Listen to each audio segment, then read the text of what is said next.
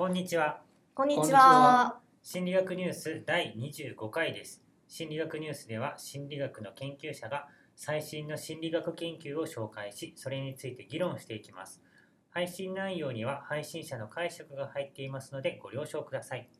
今回の担当者はゆうこです。はい、えー、と本日は私が担当します。え今日はですね、最近読んで面白かった「不女子の心理学」という本を紹介したいと思います。2016年6月に発行された本で、著者の山岡茂之氏が社会心理学とパーソナリティ心理学の観点からオタクと不女子をの研究をまとめた本です。不女子という言葉なんですけれども、ダーさん聞いたことありますか、あ、知ってます、知ってます。はい、何ですか？え、なんなん、なんですかって聞かれても、ちょっと。どう答えていいかわかんないですね。でも、なんか。オタクの女の子で。なんか、まあ、そう、なんかそういう系のものが好きな人みたいな。いや、それ、何の情報もないよ。で、あれでしょ、不女子の不って？あ、腐ったっていうふうに書きますねの。方だよね。はい。まだ何もクリティカルな情報が出てないんですけど、ではリサリサ不女子とは何でしょえそうですねえ女性が男性と男性の恋愛ものが好きう。はい、っていうことですか？はい、完璧ですね。ありがとうございます。あそこが定義みたいなもんなんです。あ、そこからまず食い違っていたと面白いですね。えー男女の恋愛ではなく、主に男性同士での恋愛を扱った漫画や小説をボーイズラブだとか BL だとか言うんですけれども、そうした BL 作品や BL 妄想を好む人物のことを不女子と言います。まあ、ただのオタクは不女子ではないと。で、腐った女子っていうふうに書きます。で日本社会にはたくさんのオタクや不女子がいるっていうのはご存知の通りだと思います。でオタクや不女子が大きな市場を支えているということもあります。オタクや不女子の心理を明らかにすることは日本の青年の心の一端を明らかにすることにつながると著者は述べています。大きく出てますね。何何割ぐらいの人がオタク不女子なんですか？そうですね大学生を対象にした調査では、まあ、オタクと不女子は全体の16.86%が不女子群27.36%がオタク群。54.35%が一般群。っていうふうに書いてありますね。ちょっとはい、最初に聞いておきたいんですが、はい、オタクと不女子って別？その別です。別別っていうかその中に入るんですか？オタクの中に不女子がいるわけじゃなくてオタクさん不女子さんオタクさん不女子さん？ってことですか？はい、大変いい質問です。まずは概要を述べたいと思うので、えー、と後で説明をしていきたいと思います。とても大事なところです。で、概要を述べたいんですけれども、何せ本なので論文紹介よりも情報量が多いので、ポイントを絞ってえーと話していきたいと思います。まず、著者たちの研究では、オタクと不女子の行動傾向を測定するためのアンケート調査を作っています。今、文ちゃんからオタクと不女子は違うんですかっていうふうに聞かれましたが、まさに別物として扱っていて、この最初に作ったアンケート調査によってオタクと不女子を区別して調査できるようにしています。で調査の結果不女子は不女子ではないオタクよりもオタク度が高いということが分かりました。また不女子の約7割が自分を変態であると自認しているということが明らかになりました。変態なんですね。でさらにオタクや不女子のコミュニケーション能力の調査ではオタクや不女子は一般群と比較してコミュニケーションが苦手なわけではないということが示唆されましたまた交際経験率の調査においても不女子と一般群の違いはありませんでしたで調査で明らかになった重要な点は不女子は頭部上人物の永遠の愛が実現されることに強い魅力を感じているという点だと思います。で不女子は愛のために全てを犠牲にするような命がけの愛に強い魅力を感じているということが示唆されました。BL は純愛の構造を生み出しやすくてそのような構造に不女子は魅力を感じているのかもしれません。では少し細かく説明していきたいと思います。えー著者たちの研究ではまずオタクと不女子の行動の傾向を測定するための心理尺度を作っています。心理尺度って何でしょうか？リサリサ知ってる？心を測る物差しです。はい完璧ですね、心を測る物差しのことです。で尺度とはある性質を測定するための質問を集めてそれで心の状態を測ろうというものです、まあ、例えばオタク度の尺度では漫画やアニメやゲームなどが好きであるとか漫画やアニメゲームの話が聞こえてくると自分も参加したくなるとかそういう質問項目があります。不女子度の尺度尺度では男女の恋愛作品よりもボーイズラブを好むだとか気がつくと好きなキャラクターでボーイズラブな妄想をしてしまうなどがありました。でこの尺度を使って約2000人の大学生を対象にした調査を行ったところオタク度と不女子度がどちらも高い。不女子群。オタク度が高くて不女子度が低いオタク群。オタク度と不女子度の両方が低い一般群。オタク度が低く不女子度が高い単美群に分けることができました。でこの単美群は全体の1.4%程度しかいなかったので一連の調査では不女子とオタクと一般群の3つに焦点を当てて研究をすることになります。でこの調査では男女を混ぜているので厳密には女オタクのうちのどれくらいかが不女どれくらいが不女子なのかという数値までは出していないんですよね。で不女子群の中には男性もいますので、まあ、どれくらいの割合で女性のオタクのうちの何割が不女子なのかっていうのがわからないと。ただこの調査は女子大と共学で行われていまして女子大に絞って見てみるとオタク率が24%不女子率が25%と書いてありますから、まあ、ざっくりとはオタクと不女子は半々くらいの割合なのかもしれません。うんわけわかんなくなってきたその男のはい、男子学生の不女子がいるってことですか？はい、そうです。それは不女子まあ言い方では、えっとまあ、便宜上今回は不女子群というふうにしてますけれども多分あの言い方としては不男子とかそういう言い方もするとは思います。ただが男性同士の恋愛を好むはい、っていう人もいるっていうことですね。で私がここで強調しておきたいのはオタクは不女子を内包する集団だということです。で不女子はオタクだけどオタクは必ずしも不女子ではないと。オタクであることは不女子であることの必要条件ですが不女子はオタクの十分条件であり必要十分の関係にはないと。女性のオタクに出会った時に不女子扱いをしてはいけないということですね。さてこの尺度を使って明らかになった点ですが不女子のオタク度はオタク群よりも高いという点が、えーと明らかになりました。オタク以上にオタクの傾向を持っているのが不女子ということになりそうです。また不女子やオタクは排他的な人間関係の傾向が強く趣味の仲間以外との付き合いに違和感を感じやすいということが分かりました、まあ、さらに不女子は変態性の自己認識度が高くて自分は変態であると考えている割合が高いということが明らかになりました。えこのように不女子が排他的な人間関係の傾向が強いということが、えーと示唆されましたけれども実際にコミュニケーション能力が低いのかということも調査を行っています。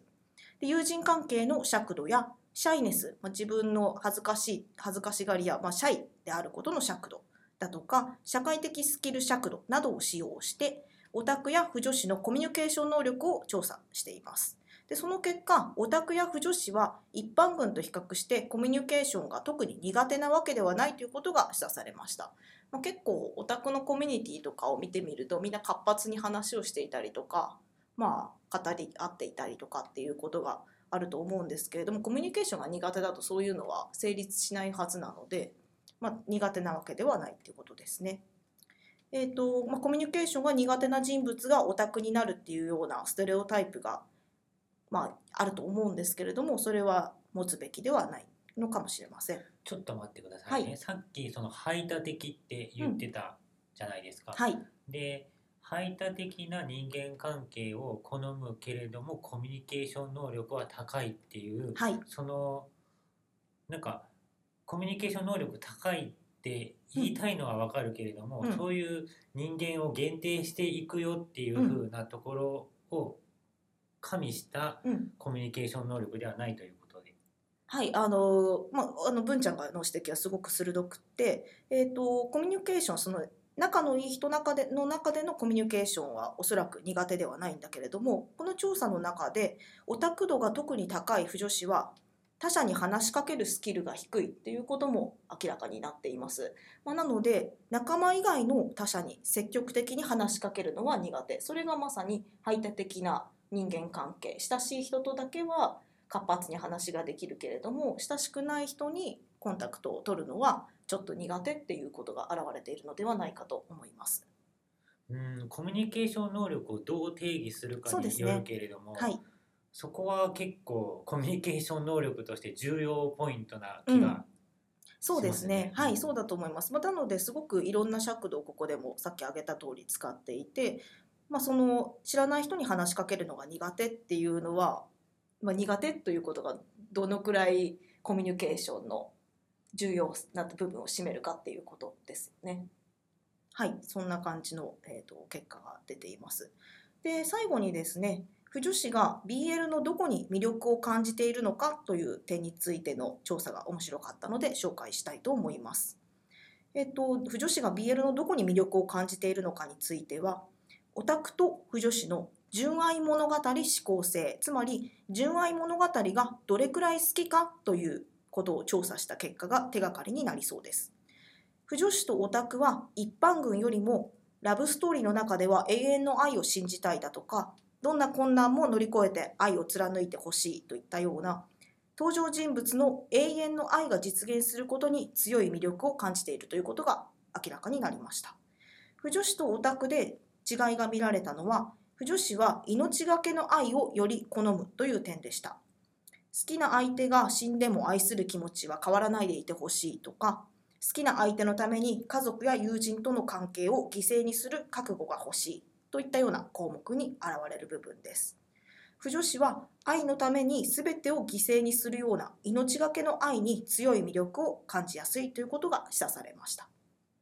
BL はそのような純愛の構造を生み合い生み出しやすいと著者は考察しています。例えば本来は女性を好きになる男性が自分は同性愛者ではないが愛してしまった相手が同性だった。つまりこの相手以外は同性も異性も愛することができないという物語構造に婦女子は魅力を感じるのかもしれません。つまりその異性愛者のコミュニティにも同性愛者のコミュニティにもいられない命がけの愛の側面があるわけです。その男だから好きになったんじゃなくてあなただから好きになったんだというセリフは、まあ、BL の上等句でもあるんですけれどもこうしたま世界に二人ぼっちな状況が婦女子にとって魅力的なのかもしれません。本がかなりボリューミーだったので紹介はこのくらいになります。でこの本だけで婦女子の全てを説明することはできないとは思いますが非常に多角的な調査で婦女子の傾向を調べていてとても面白いと思いました。うーんなんかすごい言いくるめられた感があるんだけれどもなんかその男性同士のその恋愛 BL っていうのでなければいけない理由が純愛が生まれやすいから。っていうのであればなんかさっきその妄想をするとかそれ自分で勝手に作ってるだけだよね。それはなぜですか？なぜそれを作るんですかね？なぜそれを作るのか。うん難しいですねさっきも言ったんですけどこの本の,、まあその調査だけで婦女子の性質の全てを説明することはできなくて疑問はいろいろ残るところがあるんですね。まあ、なので一つの側面としては BL の方が純愛が生まれやすい構造にあるのかもしれない命がけで愛を貫くみたいなところが生まれやすいっていう側面はあるけれどもじゃあそれであのなぜ男女じゃなくて男性同士じゃなきゃいけないのかっていうところは結構わからないですね。なんか、はい。思うのはその恋愛っていうものがそそのものが好きなうん、方なのかなっていうのは思って、はい。その女性と男性の恋愛ものを見るとしてで、まあ見てる人が女性だとしたらやっぱり女性と男性だとその女性の方に自分はやっぱりこう共感をして話を見るわけじゃないですか。そうなるとそこには自分が関わってきていて、うん。自分がそういう風にされたいとかそういうような気持ちになりたいから見るというかだと思うんですけど例えば男性と男性だとその2者の関係だと自分はまあ女性なのであんまりその、うん、反映しにくいというかっていう部分で本当にその恋愛っていうものをえを見ているような状態というかそういうような意味合いなんですかね。はい、あのすごくそれも鋭い指摘でして時間の関係で紹介できなかったんですけれどもその男性同士の恋愛とかっていうのは自分にはじ女性にとっては実行不可能なものなんですよね。まあ、なので自分が確かに関わってこない実行不可能なものってあるっていうある意味の安全な構造っていうのも BL に魅力を感じる理由の一つなのかもしれません。なるほどでもなんかやっぱ興味深いのはその不女子という言葉がこう表すように女性がほとんどってことなんですかね。なんかその男性同士の恋愛をっていうのだったら逆にその女性同士の恋愛を好む人たちがもいるってことですか？そうですね。そういうジャンルも一つ、まあ、市場がありますし、まあ、女性同士のいわゆるユリとかものですね。っていうのもありますしそういうのを好む人もいます。えー、となのでいろいろな、まあ、ジャンルがあるんですけれども。ごめん質問は何でしたっけ？それは、えーまだ質問まで言ってなかったんだけどもあのーそれも女性の方が多いってことです。か不女子っていう言葉ははやっぱり女性が多いってことですよねどうですよダーさ人数が多いかってこと？ん。うんそれは調べられたりとかしてないんですか？そういうこ調査はここでは行われてないですし、まあ何か大規模な調査があればどういう構図になってるかとかっていうのは分かるかもしれませんが、まあ、全体の中でどういう何がどういう位置づけになってるかとかってかなり不明瞭なままですよね。そうだよね。ねそれになんかその性別による印象の違いみたいなのがかなりあるなとうん、思って。例えばなんですがなんか男性同士の方がそういう恋愛してるんじゃないか妄想みたいなのを抱かれやすいっていうのがあるような気がするんですよね。例えばなんですけど街中で女性同士が